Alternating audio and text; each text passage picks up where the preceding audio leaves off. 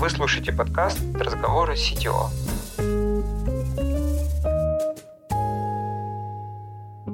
Всем привет, я Дима Афонченко, программист Dodo Engineering. Роль для меня старая, привычная и обычная. Ничего нового, поэтому я хочу знать, как живут и работают там, на C-левеле. Чтобы в этом разобраться, я поговорил с нашим CTO Пашей Причиной. Получился подкаст, который зайдет лидам, хедам, короче всем, кто растет в сторону CTO или недавно им стал. Обсуждаем типичные вопросы, от которых болит голова и как с этим жить. Структура, процессы, лидерство, монолит и далее по списку. Все как у детей. Погнали! На связи бессменный виртуальный помощник, и я хочу напомнить, что под Новый год случаются чудеса.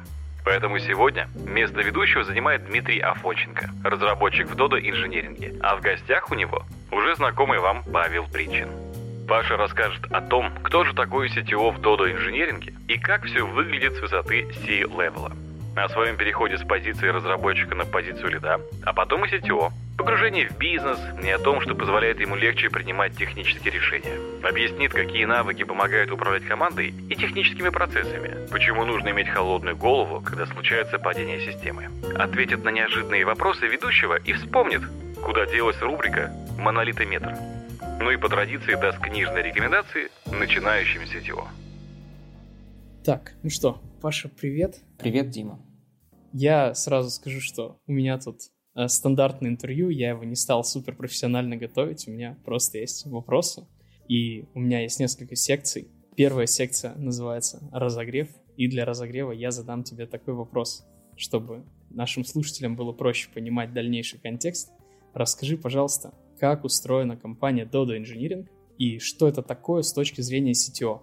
Ну, надо понимать, что Dodo Engineering — это как бы IT компания в рамках Dodo Brands. То есть помимо Dodo Engineering рядом еще есть, допустим, Dodo Franchising, который занимается развитием пиццы-франшизы э, в России и не только. Есть, например, Drink It Donor, это наши стартапы. Э, есть, например, розничная сеть, это собственные пиццерии, которые тоже приезжают Dodo Brands. И, ну, например, есть компания, которая предоставляет услуги контакт-центра. То есть Engineering — это одна из этих всех компаний. Если говорить про конкретно нее, Получается, устройство там примерно такое. То есть у нас есть какие-то направления, ну, юниты, назовем их так, большие. Ну, например, это ордеринг платформа, то есть прием заказа. Например, это ERP часть, это та часть, которая занимается производством пиццы, донеров, кофе и там доставкой и все, что вокруг управления бэк-офисом. В них находятся продукты, вертикально нарезанные. А помимо этого есть некоторая горизонтальная э, структура, то есть это функции, и каждый человек, который находится в какой-то команде, ну, например, это разработчик, или это QA, или это продукт, он может находиться одновременно как бы в двух своих ипостасях. То есть он, одновременно находится в команде и в продукте, вот в вертикальной структуре, и он же, например, находится в какой-то роли, например, в роли QA, у которой у этой роли есть своя функция, то есть функция QA. А во главе вертикальных каких-то продуктов находятся продукты, во главе горизонтальных этих функций находятся хеды этих функций. Ну, например, во главе QA есть head of QA. И это в некотором смысле такая матричная структура. И если посмотреть не с точки зрения структуры, а с точки зрения функций и того, что делают эти части, то получается, что продукты, они а, делают, так сказать, функциональные бизнес-цели, то есть они делают какие-то функции, фичи, цели, которые им ставятся, а функции делают, ну, в каком-то смысле нефункциональные бизнес-цели. То есть это все, что касается качества, скорости разработки, работы с людьми, безопасности, архитектуры, инфраструктуры, Какие-то продукты находятся как бы в двойном состоянии, ну, например, есть там data платформа или technical платформа, там infrastructure technical platform. Они и продукты одновременно, и функции, то есть они и работают примерно как продукты, то есть у них есть продукт, там свой полноценный бюджет, свои цели, они делают какие-то фичи просто для внутренних пользователей. Ну и они же выполняют роль некоторых функций, то есть, ну, например, дата-платформа и те, кто в ней находится, они помогают аналитикой а, разным продуктам, развивают там, email, аналитику, в принципе, предоставлять данные для разных продуктов, что могли, могли, могли с ними работать. Если говорить про то, что вот я конкретно делаю вот во всей этой структуре, то я как раз отвечаю за большинство нефункциональных а, требований, то есть за большинство частей, которые в горизонтали находятся. То есть это архитектура, это безопасность, это инфраструктура, это QA качество, mobile разработка, ну, фронтенд. А помимо этого у нас нет в явном виде head а бэкэнда, поэтому я еще и замещаю его. Ну, например, это выражается в том, что когда происходит цикл assessment а, ну, то есть оценки разработчиков, инженеров, обычно этим занимаются head ы и, соответственно, их, ну, и ребята, которые в этой роли находятся, ну, например, QA, Mobile, iOS, Mobile, Android и так далее. А я, например, вот последние циклы занимался развитием assessment а, например, для бэкэнда, потому что хеда бэкэнда у нас в явном виде нет. Моя зона ответственности — это та часть, которая, грубо говоря, скорость разработки, стоимость разработки, качество разработки, безопасность, инфраструктура. Вот. Слушай, а такой вообще вопрос. Смотри, вот ты, ну, ты описал достаточно сложную структуру, а расскажи, ты когда приходил вот на роль CTO, уже была такая структура или тебе пришлось вот ее придумывать, то есть что-то как-то менять в этом? Она была заложена как проект, скажем так, как некоторый каркас того, что должно было быть. Ну, потому что когда я приходил на роль CTO, я приходил с роли Platform Product Owner, по-моему, это так называлось, то есть я был тем самым как бы продуктом одновременно хедом вот этого технического продукта внутреннего. И тогда уже были платформы, тогда уже были функций немного, но по сути я, собственно, участвовал в том, чтобы эта вся структура образовалась и стала такой, ну, понятной, чтобы хотя бы даже я сейчас смог ее объяснить. Mm-hmm. Именно в самом проектировании, в идее того, что типа, о, давайте-ка мы сделаем такую вот современную матричную структуру, я участие не принимал, но я участвовал в том, чтобы она, собственно, воплотилась в жизнь.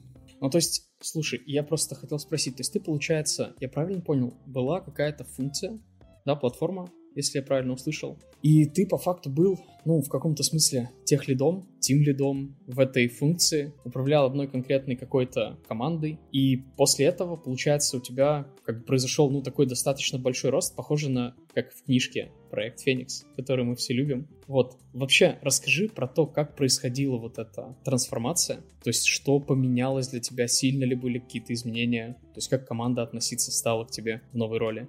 Но это не совсем так было на самом деле. То есть, если посмотреть исторически, то я пришел в Dodo летом 2015 года, и первые года два я был ну, просто разработчиком, я писал разные бэкэнд-части. Ну, например, в тот период я написал логику определения пиццерии по адресу, которую сейчас, к счастью, надеюсь, скоро перепишут.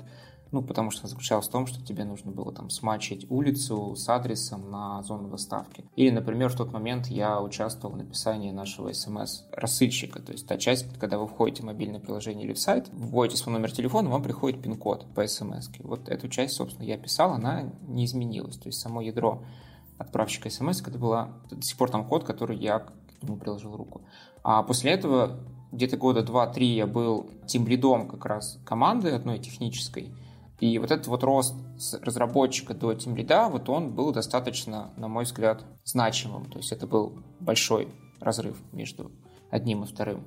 И в конце 2019 года я стал уже продуктом вот этой технической платформы. Там было три команды, то есть там была первая команда, это команда нагрузочного тестирования, вторая команда, это команда техническая, в которой я когда-то, собственно, и был, назовем это тем лидом для понимания аудитории.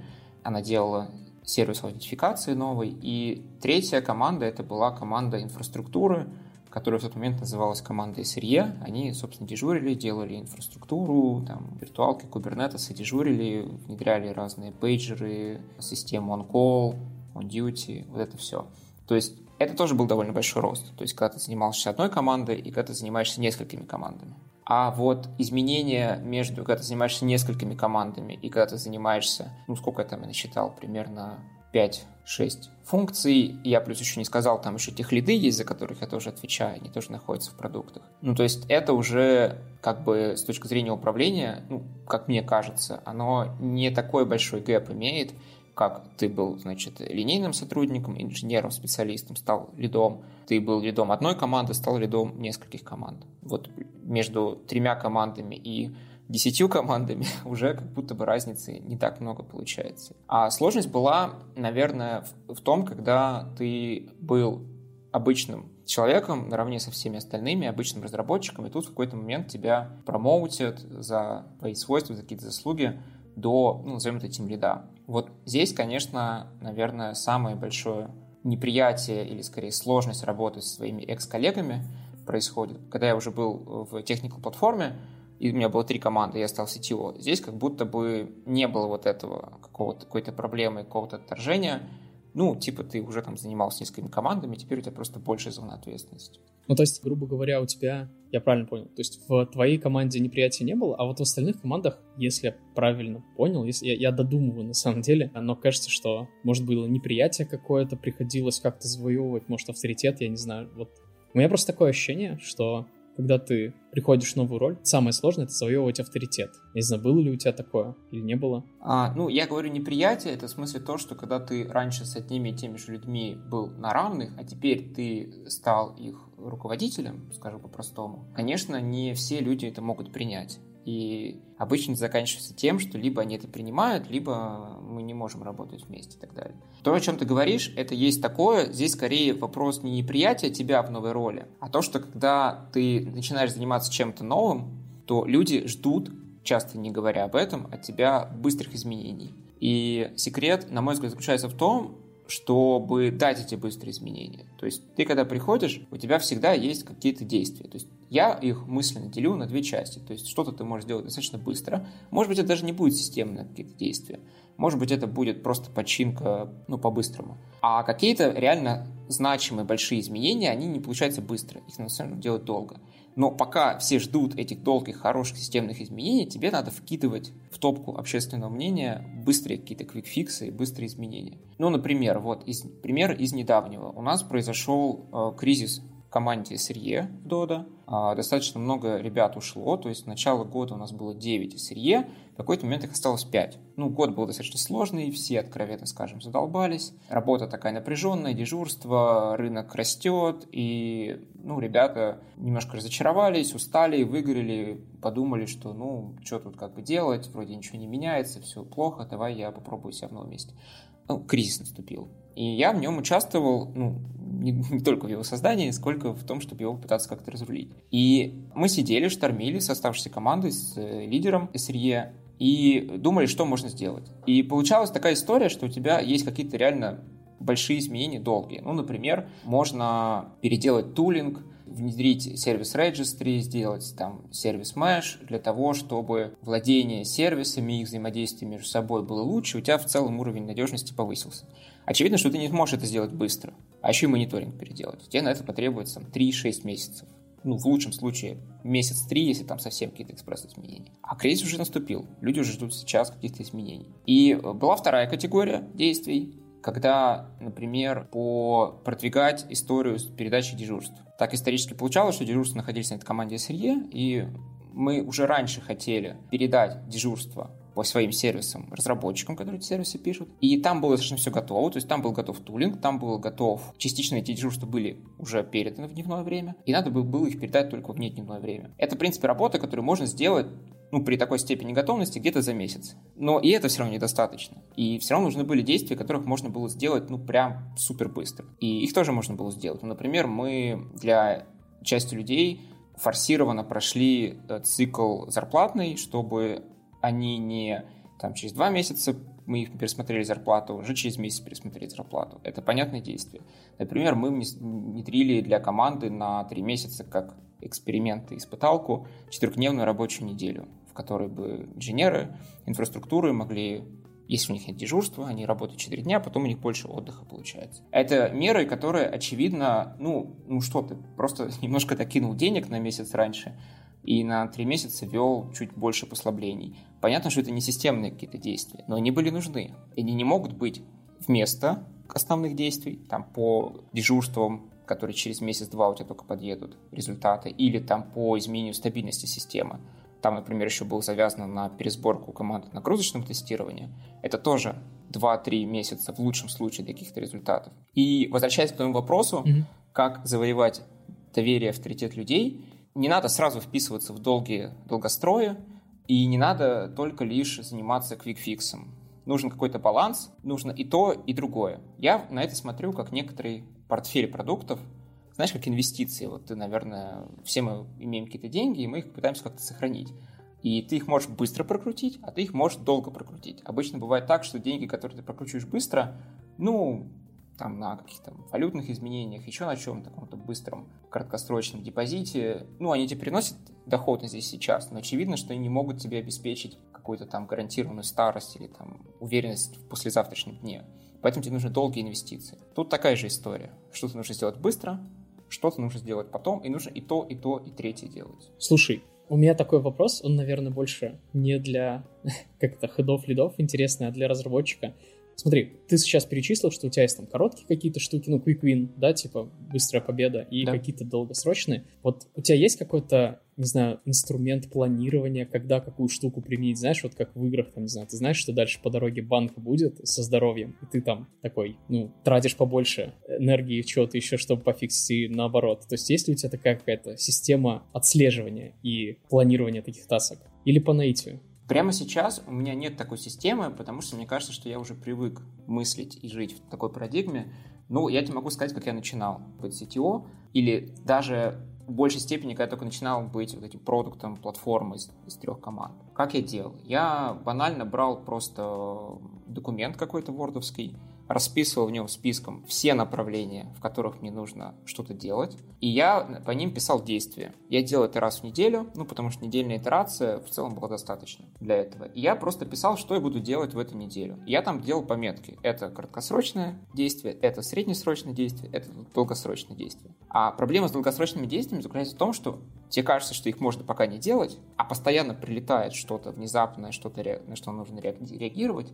И если ты о них не будешь думать, если ты их не будешь делать по чуть-чуть, выделяя на них квант своего времени, ты просто ничего не сделаешь долгосрочно. А делать это надо. В общем, я имел такой огромный список из где-то, наверное, 12-15 направлений. В каждом из них были подпункты. Это действия на ближайшую неделю, короткие, средние, долгосрочные, и я дисциплинированно старался их mm-hmm. делать, выполнять. То есть даже по долгосрочным каким-то, ну, назовем это условно, проект для понимания этой простоты, а все равно нужно каждую неделю что-то немножко делать. Я тебя понял. Ну, смотри, такой подход, по большей части технический. Смотри, мне вот интересно еще такую штуку спросить у тебя. То есть это вот, по сути, ну, видно, что какой-то отпечаток SRE, а, какой-то отпечаток вот платформенной работы на тебя наложило. Вот расскажи, пришлось ли как-то погружаться в бизнес, вот именно вот в эту часть? Как-то изменилось твое там понимание бизнеса после того, как ты стал CTO? На мой взгляд, путь к CTO, хороший путь к CTO, он должен проходить через разные области. Я был разработчиком, дотнетчик, э, я писал на бэкэнде. Какое-то время я больше был full-stack разработчиком. До того, как я пришел в Dodo, я больше года писал только лишь на фронтенде.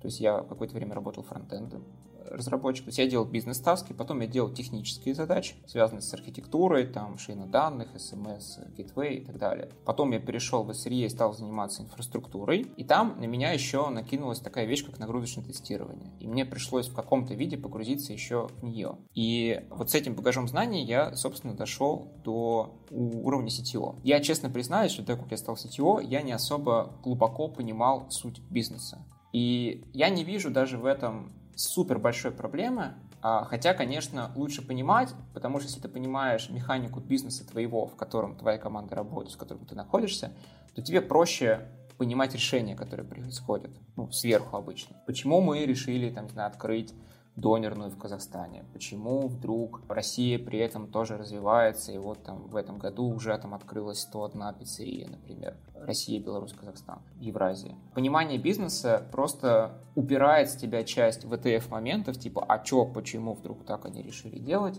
тебе понятней, как происходит логика принятия решения, и самое интересное, что ты можешь примерно похожей логике принятия решений сам действовать. Тебе не надо быть каким-то коннектором между айтишечкой и бизнесом, ты примерно понимаешь, каков бизнес, и стараешься действовать в похожей парадигме. Ну, например, вот Dodo Business, он, это QSR, это Quick Service Restaurant, и его характеристика заключается в том, что Например, у тебя нету супер много, скажем так, денег на балансе, например. То есть мы циклы операционные основного бизнеса это где-то примерно месячные циклы. То есть раз в месяц франчайзи платят роялти, это значит, что раз в месяц управляющая компания получает доходы с своих франчайзи, и ими как-то распоряжается. Какое-то количество денег на балансе все равно есть, но циклы не годовые. Что это значит на практике? Это значит на практике, что так как основной бизнес-цикл не годовой, а он месячный, то оборот кэша получается очень большой, и значит при изменении общей ситуации на рынке в лучшую или в худшую сторону бизнесу придется, приходится быстро реагировать. Это значит, что увеличивается доля каких-то ситуативных, местами реактивных решений. Это значит, тебе скорее сложнее делать долгосрочные вещи на год, на два, на три. К чему это приводит? Это приводит к тому, что у тебя должна быть, во-первых, готовность с таким жить и работать. Ты не должен рассчитывать, что если ты запланировал на год, но спустя три месяца у тебя что-то пошло не так вдруг внезапно, то ой, кошмар, кошмар, я не могу так жить, мне надо все планировать. Это просто не, не сможешь работать в такой среде. То есть надо иметь достаточно высокую долю стрессоустойчивости и готовность поменять свои планы. Но с другой стороны, это приводит к тому, что тебе нужно скорее как бы отбивать свои же инвестиции. Например, доля того, что тебе приносит результат быстрее за месяц, два, три, ну, полгода обычно есть, она должна быть достаточно большой. Грубо говоря, в долгострой вписываться не надо, даже если они эффективнее чем короткие проекты. Часто бывает так, ты можешь что-то, знаешь, как upfront дизайн, да, то есть сначала спроектировал, потом сел напрограммировал. Это может быть от и до выгоднее, чем действовать итеративно. Но ты должен в большей степени действовать итеративно, даже если в моменте это менее выгодно, чем долгострой по водопадной модели. Потому что бизнес так работает. Что делать, вот грубо говоря, да, ты говоришь, что надо адаптироваться к малым изменениям, то есть э, невозможно планировать даже на год, а что если какая-то работа вот занимает год? Вот ты посчитал, все, она меньше года, ну, ты должен вкопаться в любом случае, там, перепилить какой-нибудь, не знаю, сервис, авторизации, еще что-нибудь. Вот как такие вопросы решаются? Да, а какая-то работа не может быть сделана быстрее, чем за год, как-то ее не крутить. Хоть там накинь туда 100-500 разработчиков, они сделают ее быстрее. Так часто бывает. Особенно это касается каких-то больших рефакторингов, больших изменений. К такой работе надо подходить таким образом, что у тебя должно быть какое-то гарантированное, выделенное время команды, которая этим только занимается. Собственно, мы примерно к такой модели пришли. У нас есть, условно говоря, две технические команды. Одна занимается сервисом аутентификации, вторая занимается остальными техническими работами. Сейчас, например, они перепиливают ивенты в ERP-части с Rabbit на Kafka. Ну, в случае с Azure это Event Hub. И эти команды, они делают свои долгие вещи, потому что просто никто другой не может себе позволить их делать. При этом часть технических работ все равно передается на разработчиков, и они их делают. Но так как у них меньше гарантии исполнения, то я отношусь к их исполнению этих работ ну, более свободно. Как бы, сделают хорошо, не сделают ничего страшного здесь не произойдет. Грубо говоря, ты разбиваешь свой портфель таких работ на небольшую, но фиксированную часть, которая тебе точно даст результат в долгий срок, и сильно большую часть, но которая получится, получится, не получится, не получится. Ну, потому что всякое может быть. Я тебя понял. Ну, я еще тут, конечно, могу много вопросов задавать. Это супер интересная для меня тема, потому что... Ну, так давай, задавай. Для нас это как... Ну, она больше интересна тоже, опять же, как разработчик, потому что я-то чувствую вот это навалившееся, знаешь, э, скажем так, наваль... наваливающиеся постоянные изменения. То есть у тебя есть какая-то стратегия, тебе говорят, вот год мы будем это делать, потом через три месяца все перепилится, еще раз перепилится, и вот как это... Ну, это просто, знаешь, какие-то мои штуки. Ну, я на самом деле другое хотел спросить еще. Смотри, какая штука, что вот я, например, очень долго, особенно когда пришел в Доду, первое время, я сильно переживал за падение. Вот, когда что-то падало, мне прям, я переживал, что-то непонятно было даже, как разбираться с этим. И вот я себя очень долго приучал к тому, чтобы, скажем так, не так сильно реагировать на те падения, которые, от которых я хотя бы, скажем так, где я не могу принести особую пользу, где там ребята разбираются. Короче, мне интересно, как у тебя устроено твое отношение к падениям до ДИС. Вот недавно у нас там в сентябре, например, было падение. Как у тебя это устроено? Да, ну, во-первых, я советую всем пройти этот опыт, подежурить на продакшене. Я дежурил, сидел на пейджере и лично участвовал в разных ролях в инцидентах. Даже если тебе кажется, что ты ничего не знаешь, просто сам факт присутствия на этих инцидентах, мы еще записываем, кстати, их еще можно потом посмотреть, будет. Вот, например, э, у нас есть э, почти пятичасовая запись сбоя от конца сентября, увлекательный просмотр, можно на ночь слушать вместо подкаста какого-то. И ну, как бы опыт присутствия на этих инцидентах, он и разруливание этих проблем, он тебя немножко как бы учит некоторому отношению к этому всему. То есть, грубо говоря, самое худшее, что можно делать, когда у тебя происходит сбой, это начать паниковать, начать переживать, начать винить себя и всех остальных за то, что ну как же так, ну вот оно упало. Это не то, что нужно в момент сбоя. В момент сбоя надо приходить с максимально холодной, прагматичной головой и думать, так, ребята, оно упало, окей, это бывает, всякое случается, давайте что-то сделаем. Так, Петя, ты что делаешь? А, ты смотришь логи. Вася, ты что делаешь? А, ты, значит, отводишь трафик от нашего бэкэнда мобилки. Угу, отвели, хорошо. Давайте теперь заведем его по чуть-чуть. Угу, завели, все, работает, спасибо, расходимся постмортом на ответственном разработчике, который там в этот момент дежурил. Выглядит немножко со стороны, как будто бы всем безразлично о том, что происходит. Но на самом деле вот такая холодная отстраненность — это в каком-то смысле проявление профессионализма, потому что это не то, что надо. А надо ли при этом после того, как сбой происходит, переживать, немножко думать о том, как же нам это все понять. Да, конечно, нельзя это бросать, нельзя думать, ну вот мы упали, поднялись, все, едем дальше. Это тоже совсем не то, что надо делать. При этом надо понимать, какой уровень падений в целом является нормальным. Ну, я, может быть, страшная вещь для кого-то скажу, но вообще сбои и падения – это окей, это нормально. Ненормально, когда вы не знаете, какой у вас уровень падения считается допустимым, или падаете больше, чем он допустимый уровень выставлен. Стопроцентной надежности не бывает, либо вам для ее достижения нужно сделать настолько много работы, что это будет невыгодно никогда. Достаточный уровень надежности в большей части э, сервисов, ну, он там не 100%, он может быть там 4 девятки, 3 девятки, даже 2 девятки, если брать вот этих вот 100%. А, причем эти девятки довольно много решают на самом деле. А, объективно скажем, что мы в Dodo не делаем какой-то суперкритический бизнес, от которого зависит жизнь здоровье людей. Очень будет неприятно, если кто-то не сможет заказать пиццу, но наша задача сделать настолько надежную нашу систему, чтобы при этом мы могли ее поддерживать, чтобы мы могли ее сопровождать, и чтобы при этом мы не тратили супер много денег, но при этом она не падала настолько часто, чтобы люди страдали от этого, они не получали свой сервис. То есть это некоторый баланс, который находится часто опытным путем. Слушай, не просто я, я думал, знаешь, больше тут ну, ты рассказал про именно со стороны человека, который там сидит на инциденте, еще что-то. Я вот, я на самом деле больше думал про то, что какая-то жесть случается, на сетево просто летят все шишки. Вот типа там, например, падение случилось 21 сентября. Не знаю, мне, мне вот эта интересная сторона. Получается ли, знаешь, да, какая-то летят. там пишут. Вот как ты это вот выдерживаешь? Не знаю, короче, как вы обсуждаете это вот там с SEO, там с CPO, не знаю, с кем вы это вообще обсуждаете, кстати. В принципе, я не знаю. Э, тут по-разному происходит. Если происходят небольшие падения, то все уже привыкли, что небольшие падения — это нормально, они иногда случаются, а всех беспокоят частые небольшие падения, и всех, ну, я имею в виду ну, бизнес, назовем это так, в общем. Mm-hmm. И бизнес беспокоит длинное падение, когда был довольно большой простой. А что происходит обычно в этот момент? В этот момент все пишут, типа, а, кошмар, давайте что-то делать, нужно срочно поменять все. И у меня есть свой какой-то подход к этому. Во-первых, Первая задача это все-таки восстановить систему здесь сейчас.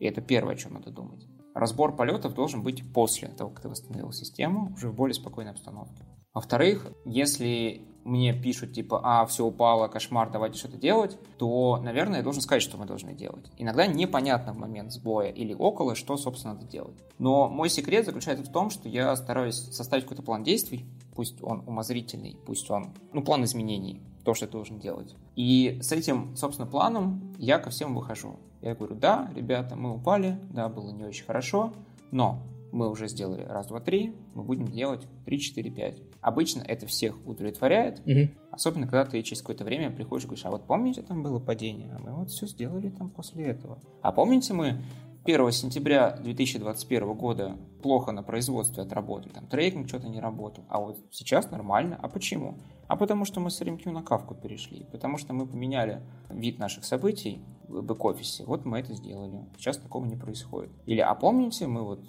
там в конце октября упали, и там функция get menu мелькала в логах как очень нагруженная. А вот смотрите, буквально недавно мы снизили там с 350 вызовов, 1000 вызовов в день, до там меньше 1000 вызовов в день этой функции. Наверное, мы не упадем второй раз по этой причине. Конечно, есть какой-то эмоциональный аспект в этом всем, потому что когда тебе пишут, ты можешь подумать, ну, наверное, это я виноват, наверное, что-то не сделал. Ну, да, ты виноват в чем-то, ты что-то не сделал, но не так важно, что ты совершаешь ошибку, а важно, что ты потом делаешь с этой ошибкой. Это такой мой подход. Можно совершить ошибку? Можно. Не ошибаясь только тот, кто ничего не делает. Я не буду совершать никаких ошибок, если я не буду CTO. Если я им являюсь, я буду совершать ошибки. И я в себе уверен, если я эти ошибки исправляю. Если я что-то признаю из них, что-то, может быть, нет. И стараюсь их исправить. Это внутренняя уверенность какая-то. Еще сразу в догонку хотел вопрос. Вот ты сейчас говоришь про ошибки, и я обратил внимание, ты сказал, что, например, когда бизнес приходит и говорит тебе, что там вот, у нас все плохо, у нас все падает, ты говоришь, а вот смотрите, мы не упали там 1 сентября, у нас все потому что было переписано на RabbitMQ и так далее и тому подобное. Вот это все, по сути, как бы умение отслеживать, как ты справляешься с ошибками, но вот у меня еще какое-то ощущение, да, вот, например, что вообще на уровне менеджерском, вот самая сложная часть, это не только вот уметь вот эти ошибки отслеживать, да, и знать, как ты с ними справился, а вот именно достижения даже как-то свои. Запоминать, что ли, фиксировать, да, вот, например, у программиста все более-менее с этим, ну, тоже тяжело, но хотя бы комиты есть в гите, которые ты можешь как-то посмотреть и сказать, ну, вот, там, нормальная такая красивая история, да, там в гитхабе, зелененькие плашечки вот эти, плиточка. И как вот у CTO, то есть ты комиты не делаешь? Ну, это, кстати, я еще спрошу у тебя. Да. Когда последний раз код руками писал? Интересно. Слушай, ну я пару недель назад что-то меня как-то накрыло, и я решил на лид-коде пописать разные алгоритмы, mm-hmm. поэтому прям именно когда писал, ну вот недели две назад, наверное. Прошел пару задачек и как-то типа, ну вроде как бы ничего. Ничего себе. Могу. Я думал, ты там скажешь. Не, невысокого уровня сложности, честно признаюсь, такого там начального и среднего, и не все варианты решения, понятное дело, но в каком-то виде сделал. Ну, неплохо, я просто рассчитывал на побольше по времени интервал. Наш 2019 а, ну, год. системе именно я достаточно давно уже не контрибьютил, поэтому могу сказать, что пользы от меня в этом плане немного. Но у меня был такой момент, когда меня накрыло после полугода работы ПО этого техникал платформы в середине 2020 года. И я такой, нет, блин, а вот что если? Вдруг там не будет работать, смогу ли я код писать. Я провел на себе эксперимент, я за 5 дней, в принципе, восстановил свой, после полугода простой, восстановил свой C-Sharp уровень, я взял себе какой-то проект сам придуманный, и я заметил, что уже первый раз я сажусь, там, первый день. А что, где, какие кнопки, так тыкаешь, там, ищешь букву А на клавиатуре. Условно говоря, вспоминаешь, как там забилдить проект, ой, оказывается, вот так, потом вспоминаешь шорткаты. Но где-то к пятому дню я уже как будто бы восстановился полностью, по крайней мере, по перформансу. Oh. Ну, почти полностью. Наверное, нельзя сказать, что на подпроекте ты это можешь в полном mm-hmm. виде проверить, но такой опыт у меня был. Наверное, после там 3-4 лет без опыта восстановление будет, очевидно, дольше. Я думаю, что ну, 3-4 месяца, наверное, потребуется на какое-то восстановление до уровня минус один, на котором я был.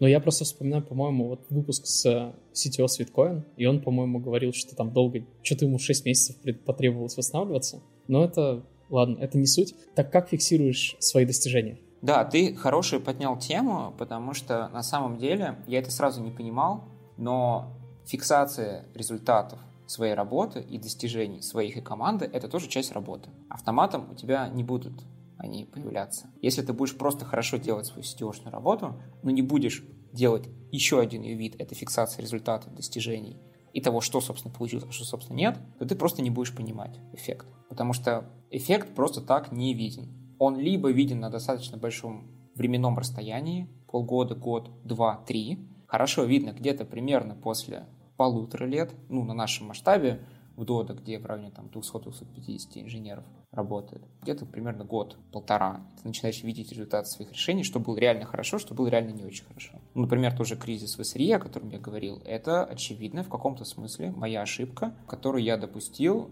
ну, где-то в конце 21 года, в начале 22 И она стала понятна в октябре-ноябре 22 года. Ну, то есть прошло 10-12 месяцев с тех пор, с момента наступления этой ошибки. И это только для того, чтобы ты вообще понял, что она произошла. То есть у тебя фидбэк-луп не пару миллисекунд или секунд, или часов, или там неделя, в случае, если ты написал код, он вышел на продакшн и поработал там в ближайшую пятницу. А вот, ну, год, полтора каких-то решений. Поэтому это отдельная работа. Я периодически сажусь. Традиционно я взял себе практику писать годовой отчет о работе CTO. Я это делал в конце прошлого года и буду делать в этом году. Я собираю со всех разных частей разные сделанные за год работы, пишу, что я лично делал, в чем я лично приложил руку, и оформляю из этого огромный-огромный такой документ, в Notion я это пишу, где написано просто, что сделали это. Тут встает другой скорее вопрос. То есть понятно, что фиксировать результат можно и в метриках, и в действиях, и в проектах. И я тоже пытался что-то сделать, но не смог. Это тоже какая-то часть. Э, сложнее отделить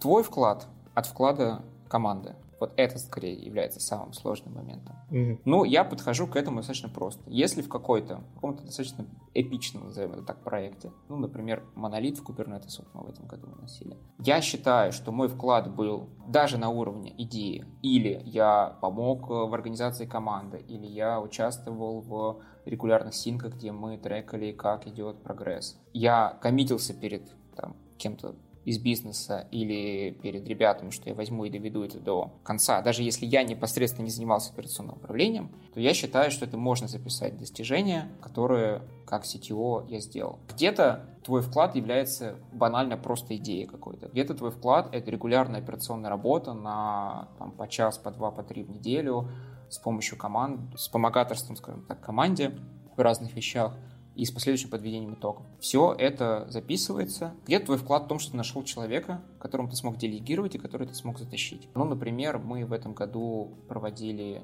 скажем так, учение по адаптации Dodo из на работу в Яндекс Облаке. И если первый раз я это сам делал, то второй раз, когда мы это делали, я уже делегировал эту работу одному из наших мощных разработчиков, и он прекрасно с ней справился, все скоординировал, все сделал, и я считаю, что в этом есть какой-то мой вклад, что я как минимум смог найти хорошего человека, который смог это сделать, который помогал ему в чем-то, советовал, где-то сказал, напиши, пожалуйста, пост, а то люди не понимают, что там происходит. Это можно записать вполне достижение. Не стоит, то есть те люди, которые прям совсем индивидуалист, и которые вот я лично вот пошел и вот лично сделал, им будет сложно работать на такой работе, потому что вклад достаточно коллективный получается. Но и наоборот, тем, кто считает, ну как, мы же вместе все сделали, я же тут просто вот ну, немножко помог, так как бы посопортил, погладил по головке где-то, там доброе слово сказал, тоже будет сложно, потому что тогда будет казаться, что ты вообще ничего лично не делаешь, и нафиг ты не нужен, и можем тебя изъять из этой системы, и все хуже не будет. Нет, хуже, оказывается, будет. Надо всегда четко понимать твой добавочный вклад, твою добавочную ценность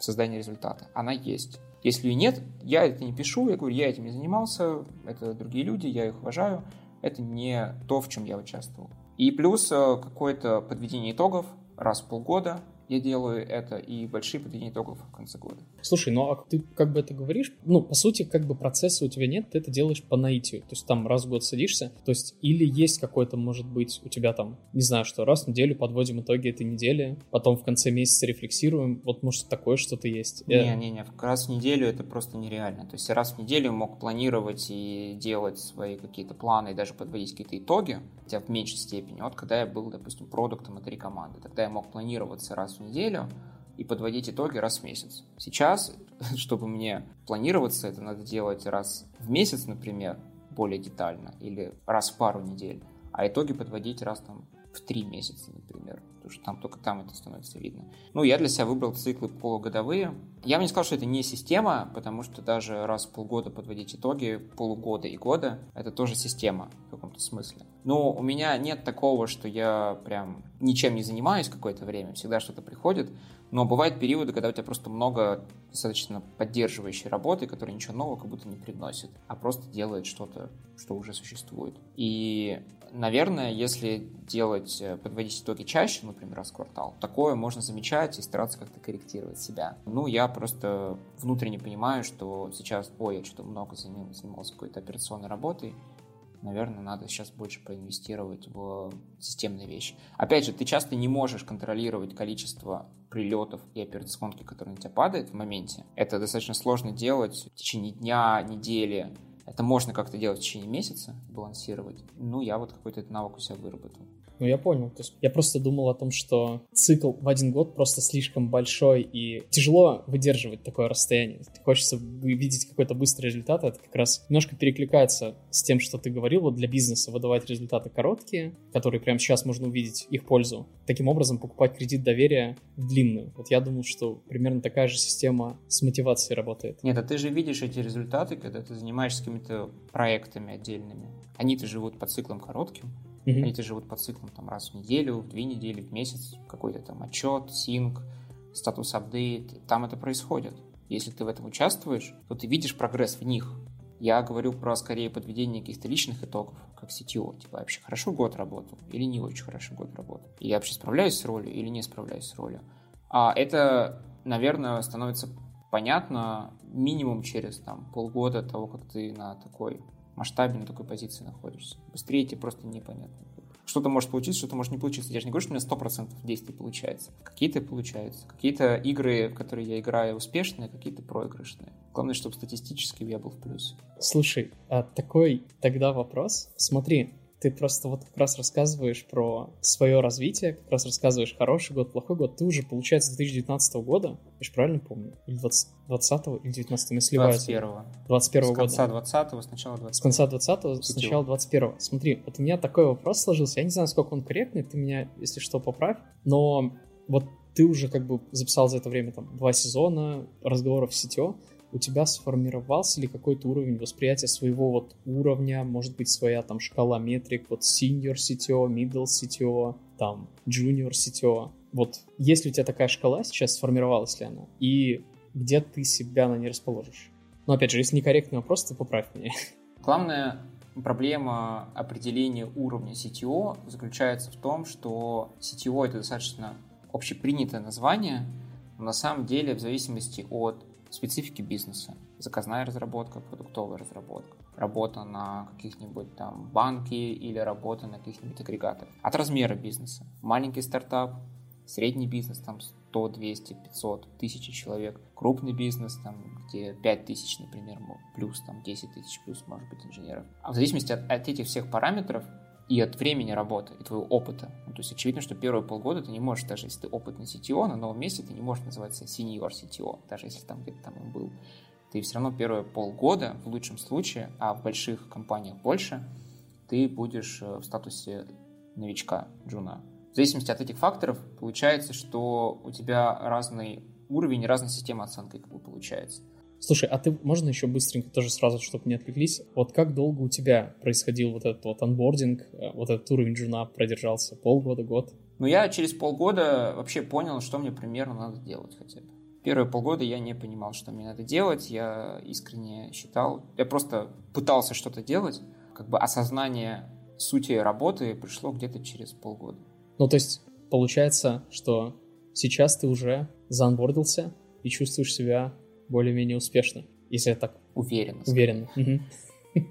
Ну, если все-таки попытаться какую-то шкалу уровней вводить, даже учитывая масштаб, то, наверное, я бы оценил себя как middle, может быть, около middle плюс CTO, скорее всего, вот по итогам каких-то двух лет. Слушай, вот из э, подкаста, если кто-то, может, из гостей, может, вообще вот те, кто заслуживают уровня синьор, на которых можно равняться, прям вот ты прям, может быть, даже не обязательно из гостей, может быть, кто-то вообще там выдуманный, не знаю, персонаж. Я бы раздавал вот эти уровни в зависимости от все-таки того, каким масштабом и каким количеством разработчиков, команд ты управляешь, насколько масштабен твой бизнес. То есть, на мой взгляд, можно быть сетевого уровня senior, если у тебя в твоей зоне ответственности, я так скажу, находится, ну, хотя бы от тысячи человек. Тогда, наверное, вообще, в принципе, можно об этом говорить. Насколько ты справляешься с этим, с этой работой, это вопрос другой.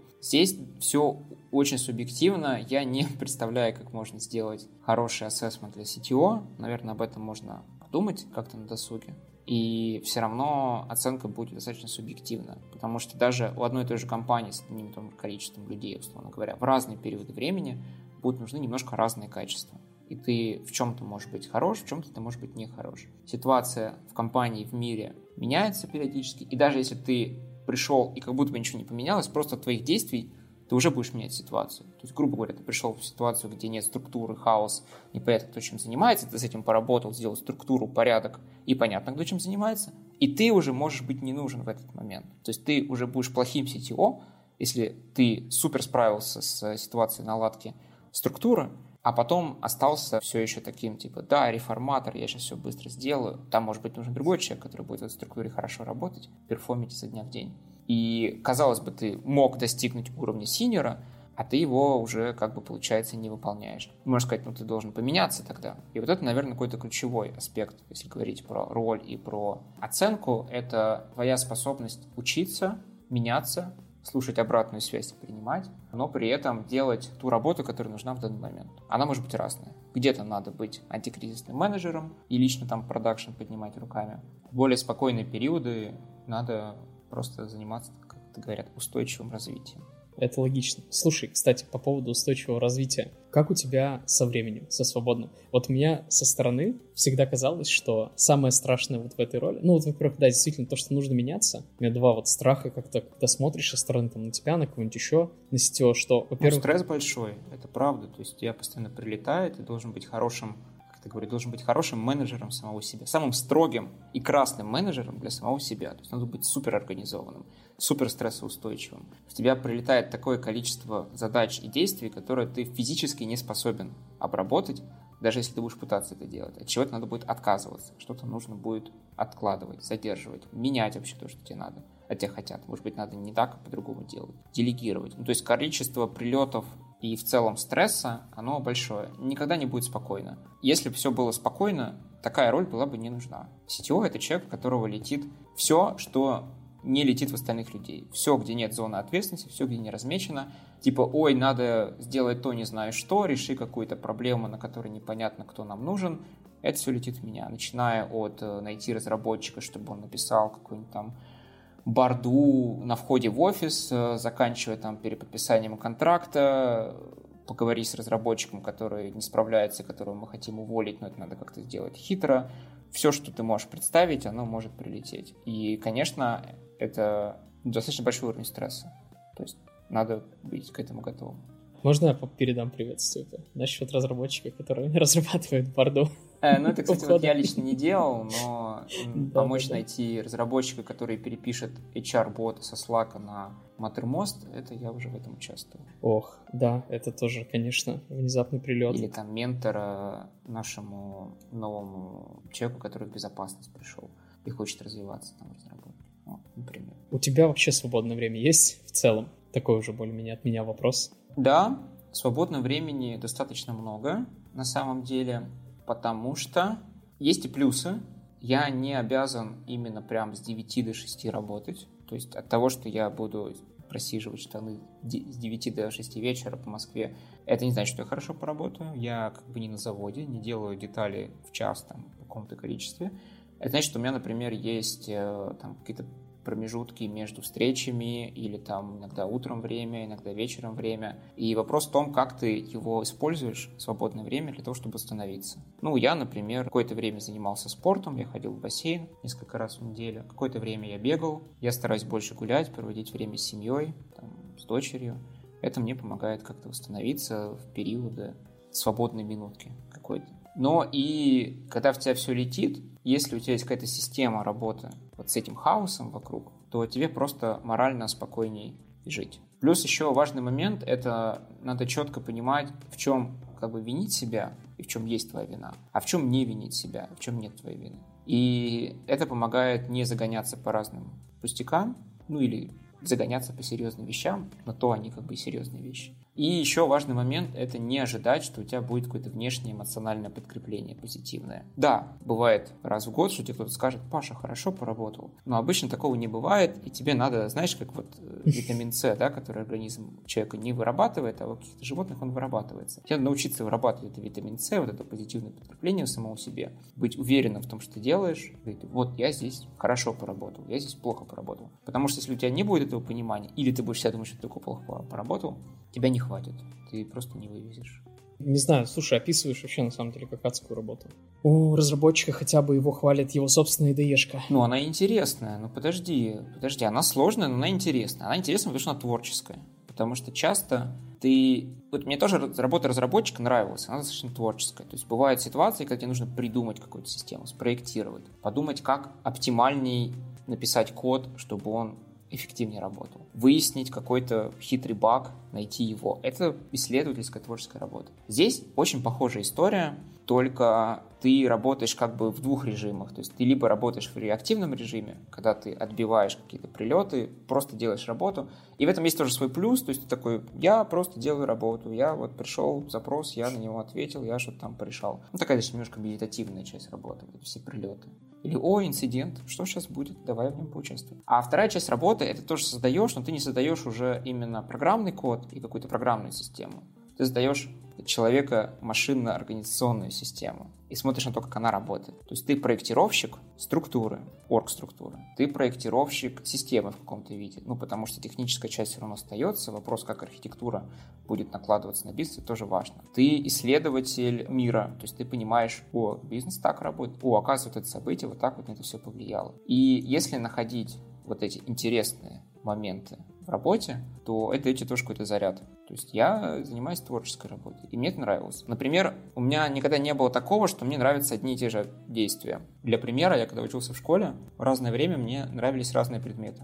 Я то одно время увлекался географией, то одно время увлекался историей, то одно время увлекался литературой. В конце я стал увлекаться математикой, и отсюда как бы и попал в итоге уже программиста. И я никогда не думал, что мне придется заниматься чем-то одним и тем же. То есть мне нравится заниматься разные виды работы. Я устаю от однообразной, однотипной работы из месяца в месяц, из года в год. О, ну слушай, это, кстати говоря, мне, мне кажется, это похоже на то, что вот у меня тоже такая штука есть. Я, по-моему, даже слышал, есть какое-то определение для этого, что есть люди, которые заточены под одну деятельность, а есть вот как раз-таки под разные деятельности заточенные люди. Вот тебе надо в сетевой идти просто. Не-не, спасибо, мне хорошо, пока комиты идут. Вот, я тут нормально. Слушай, у меня к тебе вопрос, как знаешь, я послушал все эпизоды твоего подкаста, вот ты сегодня еще подложил свинью, еще один выпуск выпустил. Пришлось его тоже быстренько слушать в ускоренном режиме. Ну, кстати, хороший выпуск, достаточно прикольный. Про Трайбу было прикольно послушать. У меня только один вопрос ко второму сезону. Где монолитометр? Это не хайп. Ну, ну, слушай, подожди, подожди. Это была своя фишка вообще подкаста. Монолитометр. Рубрика, которая вроде как мало кому может быть нужна. Но это же что за мужские посиделки без линейки? Я просто не понимаю, как это. Слушай, ну я зато оставил рубрику про рекомендации книг. Мне кажется, она удачная. А по-моему, она и в первой а... была. В первом эпизоде. Она была, да, я ее оставил, она продолжилась. Ну, ну в общем, какой-то момент я понял, что говорить про монолиты уже не камильфо. Это уже всем надоело. Да, у нас у всех есть монолиты. Да, мы с ними живем. Ну, как бы зачем об этом распространяться? Есть вещи модные, а есть вещи не модные. И ты скажешь, ну как же так? Надо же, наверное, все равно как бы тянуть свою линию. Нет, нет, надо быть в тренде. Понятно. Слушай, ну давай все равно завершим эту винтажную рубрику, потому что ты всех как бы опросил в первом сезоне, да? То есть такой померился, линеечки спрашивал, давай заценим наш монолит.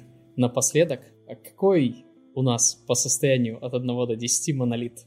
Где один это мы живем в монолите и нам нормально, а 10 это когда все, у нас нет монолита, мы в микросервисах и уже хотим обратно запилить монолит. И уже скучаем по тем светлым временам, когда мы были в монолите. Да.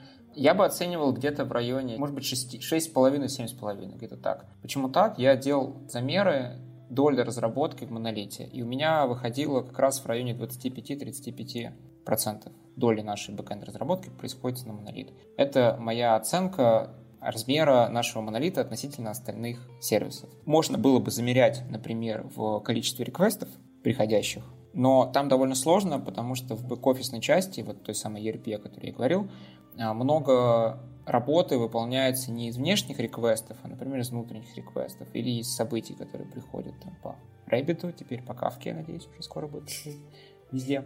И поэтому это посчитать достаточно сложно. При этом в той части, где взаимоотношения с клиентом происходит, понятно, что там в основном внешний трафик идет. Поэтому я просто оценивал трудозатраты бэкэндеров на работу в монолите и вне монолитных сервисов. Примерно раз в квартал я это делал.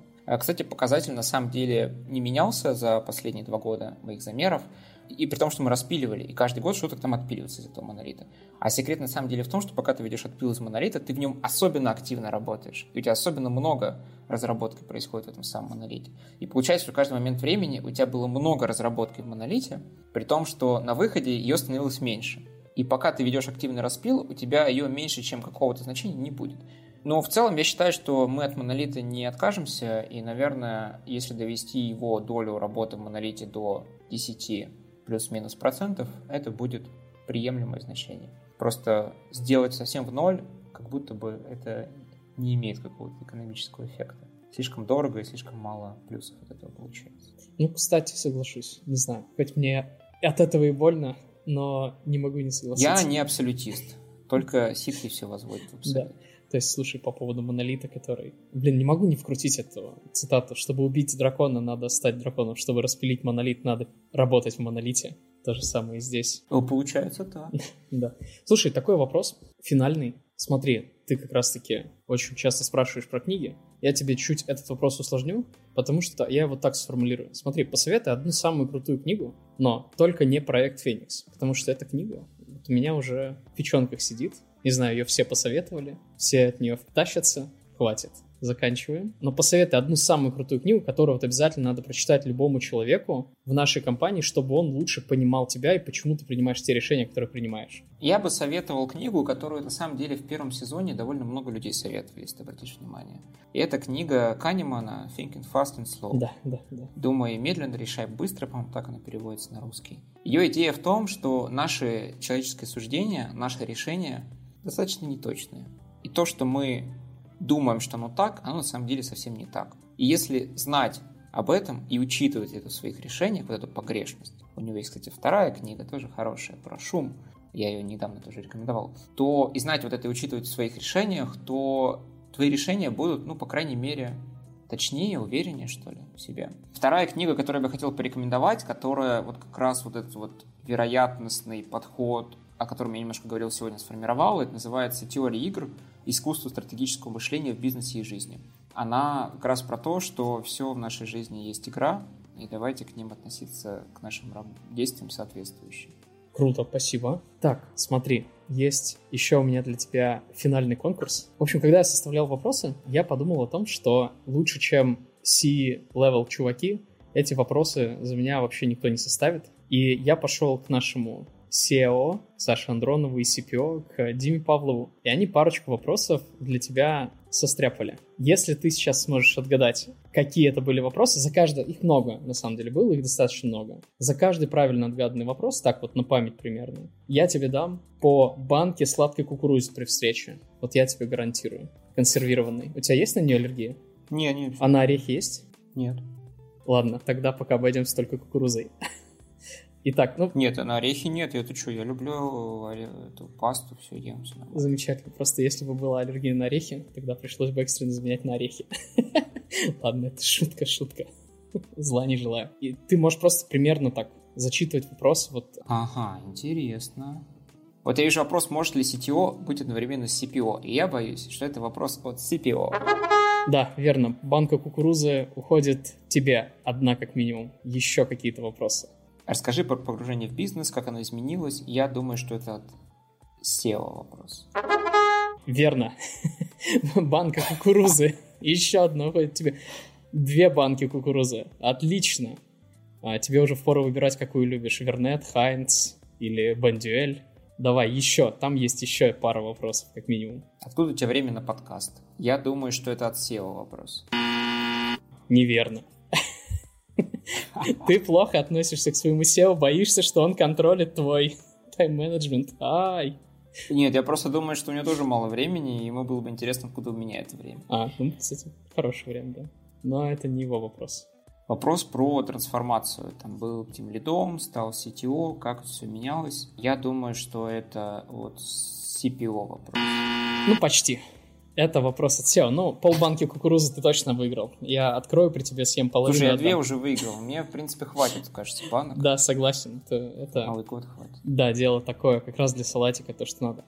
Так, ну что, я думаю, на этом можно завершаться тогда. На самом деле, Паш, спасибо тебе огромное. Я, честно говоря, думал, что я много чего знаю уже, и так из особенностей твоей работы, но я довольно много для себя открыл. Паш, спасибо тебе большое. Вот было довольно-таки интересно. На удивление, я много для себя открыл, хотя, казалось бы, я и так думал, что дофига чего знаю про особенности твоей работы.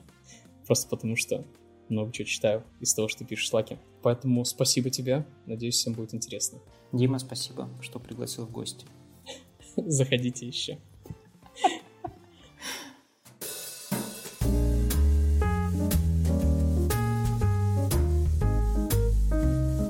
Это был подкаст «Разговоры CTO».